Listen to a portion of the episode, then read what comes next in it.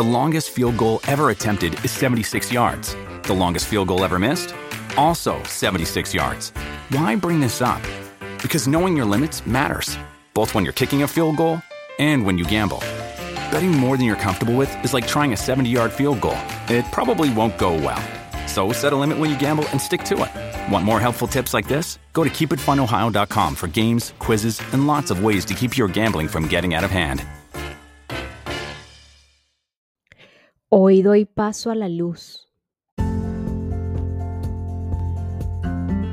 Una vez que vamos permitiendo la guía en la toma de decisiones o cómo los tomadores de decisiones en el sentido con qué maestro elegir o qué maestro elegir para caminar en la vida, vamos permitiendo que la verdad, de acuerdo a este maestro, eh, que la verdad, la sabiduría transiten junto a nosotros. Se abre la puerta del puente que conduce al Dios en potencia que somos, al verdadero ser, como lo quieras llamar. Simbólicamente, dar paso a la luz es permitir claridad y que este puente esté iluminado, claro, fácil de comprender y totalmente libre. Dar paso a la luz, además de ser una decisión también, es estar abierto a la verdad de lo que realmente somos. Estar y ser honesto, honestos. Eh, en cada acción y decisión. Vamos accionando y decidiendo y en este movimiento podemos observar claramente o serenamente la oscuridad. Y es que si hay luz, hay oscuridad. Superamos cada momento decidido una vez más hacia la luz salir de esa dualidad hacia la luz, podríamos decir, una verdadera luz. Esto sin duda nos lleva al conocimiento, la comprensión, nos hacemos conscientes y estos, el conocimiento, la comprensión y la conciencia, pues eh, se iluminan Dar paso a la luz, metafóricamente hablando, es parte de la evolución que nos conduce a conectarnos con esa dimensión elevada de la conciencia o de conciencia, de la cual todos somos parte. Dar paso a la luz implica abrir la mente hacia la transformación en la vida e ir alejándote cada vez más de la confusión y acercarnos cada vez más a la verdad, a tu verdad, a mi verdad, a nuestra verdad. Y bueno, con esta reflexión un poco profunda, continuamos aquí en los apuntes de Gerardo Smelling, específicamente aprender a valorarse. Aquí ya un tema de la secuencia eh, de, la, limpieza de las limitaciones en todo lo que tiene que ver con el buscar nuestro tesoro escondido. Además de esto, eh, cómo, o cómo encontramos ese tesoro escondido y un ejercicio que Gerardo menciona, el mapa del tesoro, lo mejor de uno mismo. ¿Ok? Si es posible también todo lo que tiene que ver con el mapa del tesoro.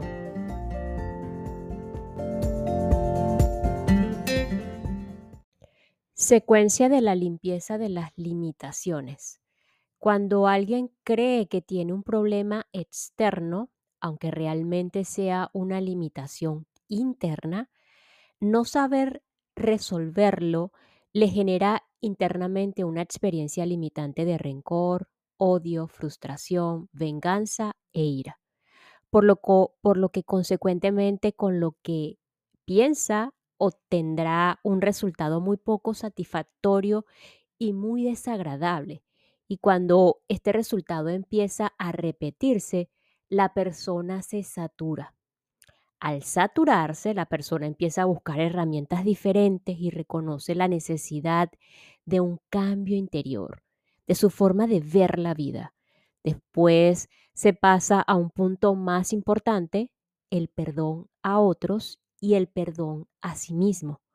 Si alguien es capaz de perdonar a otra persona por los errores que esa persona cometió, también necesita tener la misma capacidad para perdonarse por los errores o por sus propios errores.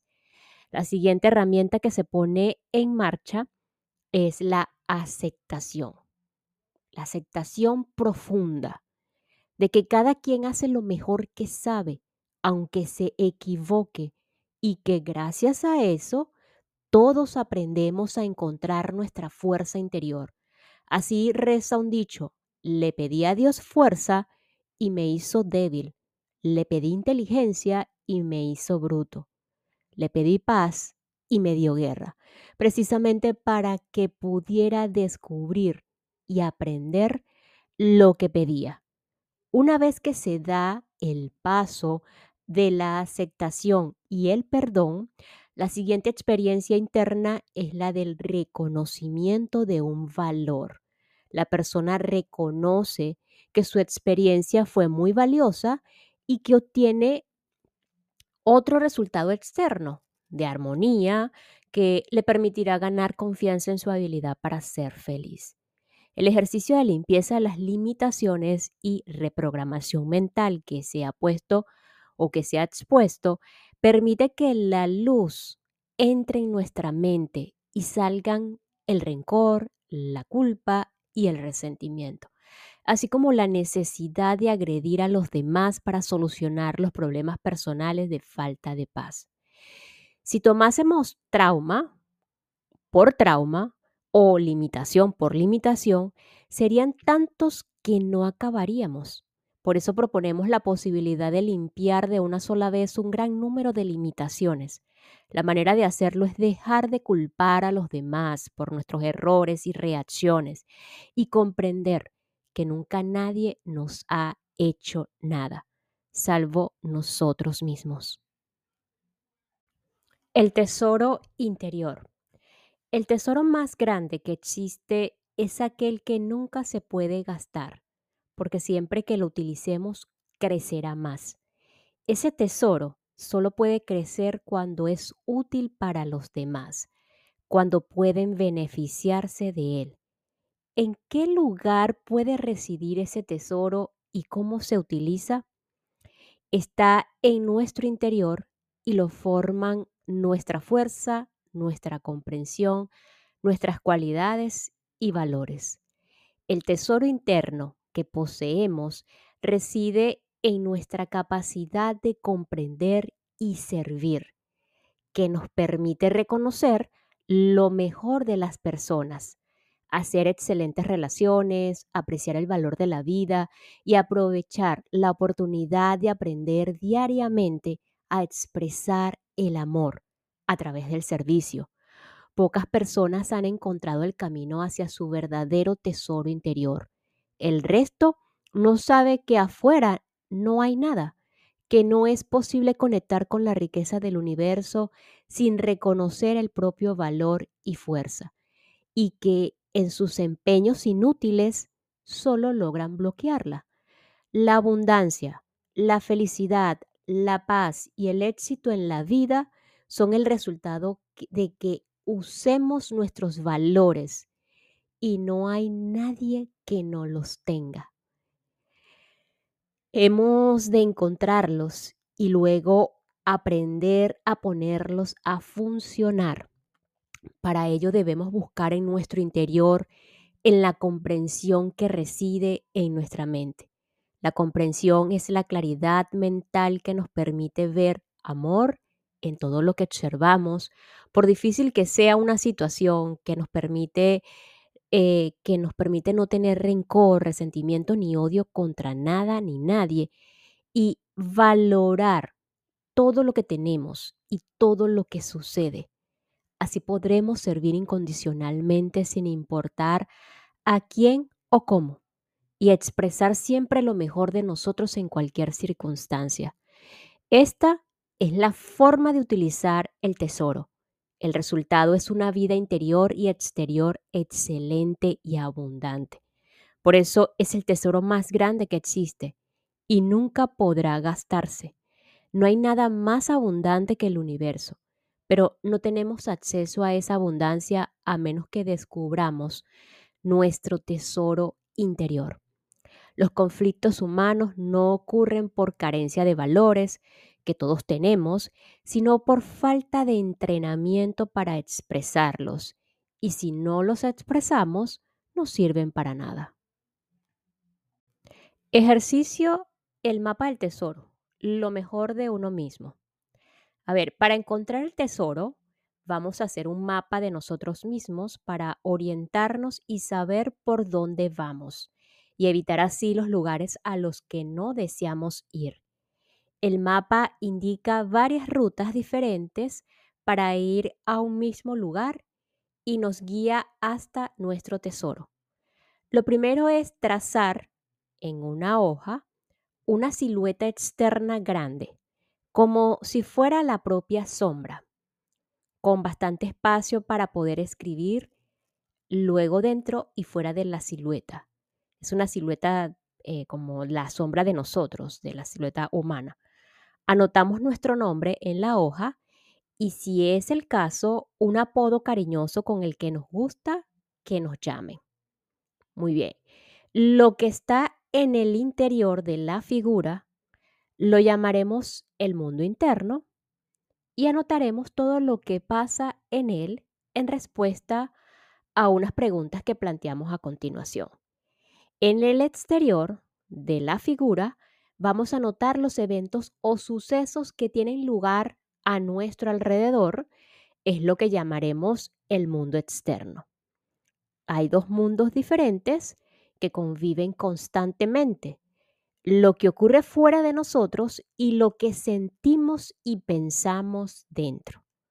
Lo que pasa fuera determina lo que sucede dentro o al revés. Pues es posible que inicialmente no lo tengamos muy claro, pero desde la sabiduría sabemos que lo que pasa fuera se origina en el interior del individuo, aunque a simple vista para la mayoría de las personas parece ser al revés. Si creemos que las situaciones externas limitan nuestra vida o determinan lo que pasa en nuestro interior, cuando no tenemos satisfacción, actuamos de la siguiente forma. Culpamos, agredimos, tratamos de modificar todo lo de afuera y si no lo logramos, nos llenamos de rencor y resentimiento, de odio y de deseos de venganza. Y así, pues arruinamos nuestra vida. Y es que no tener claro cómo interactúan estos dos mundos puede ser grave para el resultado que obtenemos. Como hemos dicho, desde la sabiduría sabemos que el mundo interno origina todo lo que ocurre a nuestro alrededor, aunque no sepamos cómo. Y ese mundo interno está regido por leyes. Si lo que sucede fuera no es satisfactorio, no es lo que esperamos recibir del mundo, necesitamos hacernos una sola pregunta. ¿Qué estoy usando de mi mundo interno? ¿Qué estoy usando de mi mundo interno? Si el resultado es negativo, es que estamos poniendo en práctica lo peor de nosotros. Para poder decidir qué parte de nuestro interior queremos activar y poner a funcionar, primero necesitamos conocernos. Si no, no sabremos cómo seleccionar la parte positiva que todos tenemos, de forma que nuestro resultado no será el que esperamos obtener. Este es el problema que esperamos resolver con el mapa personal. Ok, comenzamos el ejercicio. Por favor, escribe alrededor de la figura las respuestas a las siguientes preguntas relacionadas con el mundo externo. Esto es con el mundo externo, que va afuera de la figura. Lo voy a repetir dos veces cada pregunta para... Lo que no soporto que me hagan los demás es... Lo que no soporto que me hagan los demás es... Puede ser que me ignoren, que me griten, que me impongan, que me prohíban, etc. Allí coloca. Segundo, lo que más me gusta que me hagan es, lo que más me gusta que me hagan es que me consientan, que me traigan un regalo, que me hablen de tal forma, que me dediquen tiempo de calidad, que me presten un servicio o ayuda, que me hagan caricias, etc. Número 3. La vida ha sido injusta conmigo. La vida ha sido injusta conmigo. Cuando me regañaron por algo que no hice, cuando me negaron algo que creía que me correspondía, cuando me echaron del trabajo sin saber por qué, cuando no tuve dinero para algo que yo creía importante, etc. Número 4. La vida es o ha sido muy satisfactoria para mí. La vida es o ha sido muy satisfactoria para mí cuando nació mi primer hijo, cuando conseguí un título, cuando me enamoré por primera vez, cuando conseguí algo a lo que aspiraba, etc. Número 5. ¿Qué hago para conseguir las cosas que necesito? ¿Qué hago para conseguir las cosas que necesito? Puede ser trabajar, estudiar, pedir limosna o préstamos, hacer negocios, etc. Número 6. ¿Qué hago con las personas que más quiero? ¿Qué hago con las personas que más quiero? ¿Cómo les trato? ¿Cómo me comunico con ellos? Etcétera. Número 6. ¿Qué hacen ellos para que yo les quiera? ¿Qué hacen ellos para que yo les quiera? ¿Qué veo en ellos? ¿Qué me gusta de ellos? Etcétera. Número 7. ¿Qué hago con las personas que no me gustan? ¿Qué hago con las personas que no me gustan? Las ignoro, les deseo el mal, las insulto, hablo mal de ellas, me quedo callado, etc. Y número nueve, ¿por qué no me gustan? ¿Por qué no me gustan? Pues allí tú colocas. Por ahora hemos acabado con la parte externa del mapa. Lo que hemos hecho es un espejo para conocernos, pues lo de afuera muestra lo que tenemos dentro. Y mientras no hayamos establecido claramente el mundo externo, no podremos conocernos. Ahora bien, para describir nuestro mundo interno, utilizaremos como herramienta los sentimientos. Mediante su análisis podemos conocer algo más nuestro interior. Busca en tu corazón y anota lo que sientes. O sea, la figura humana que colocaste, que eh, dibujaste, ubica el corazón y allí vamos a colocar ¿qué siento cuando los demás me tratan mal? ¿Qué siento cuando los demás me tratan mal?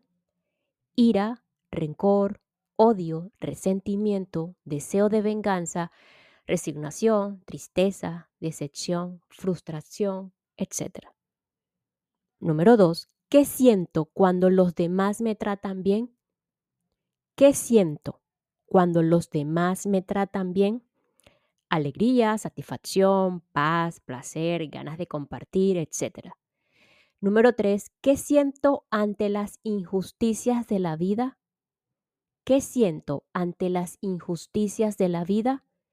Sufrimiento, incomprensión, etc. Número cuatro, ¿qué siento ante las cosas más satisfactorias que la vida me ofrece o me ha ofrecido? ¿Qué siento ante las cosas más satisfactorias que la vida me ofrece o me ha ofrecido? Agradecimiento, alegría, satisfacción, etc. Número 5. ¿Qué siento acerca de las personas que más quiero. ¿Qué siento acerca de las personas que más quiero? Alegría, entusiasmos, eh, ganas de vivir, apoyo, etc. Número 6. ¿Qué siento ante las personas que no me gustan? Allí lo dejamos libre, a tu decisión. Y número 7. ¿Qué pienso de ellas? Igualmente, libre. Ahora vamos a anotar en el interior de la figura del mapa personal cuáles son las cualidades, virtudes o valores que nos llevan a tener alegría, entusiasmo, satisfacción, ganas de apoyar, de compartir y de servir. ¿Cuáles son esas cualidades, virtudes o valores que nos llevan a tener alegría, entusiasmo, satisfacción, ganas de apoyar, de compartir y de servir? Estas son cualidades que necesitamos usar y fortalecer porque es lo que nos llevaremos cuando dejemos nuestro cuerpo físico. Por ejemplo, según la respuesta a nuestras preguntas, anotaremos soy amable, entusiasta, flexible, ordenado, respetuoso, servicial, agradecido, alegre, cariñoso, colaborador, confiable, detallista, emprendedor, agradable, comprensivo, comprometido, inteligente, organizado, pacífico o prudente o imprudente.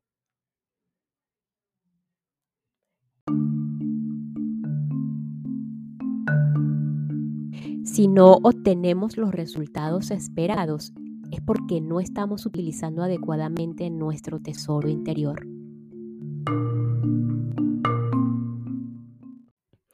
Luego acá Gerardo coloca la figura de un mapa del tesoro que engloba lo que es desde el punto de partida, que es la insatisfacción, dolor y sufrimiento.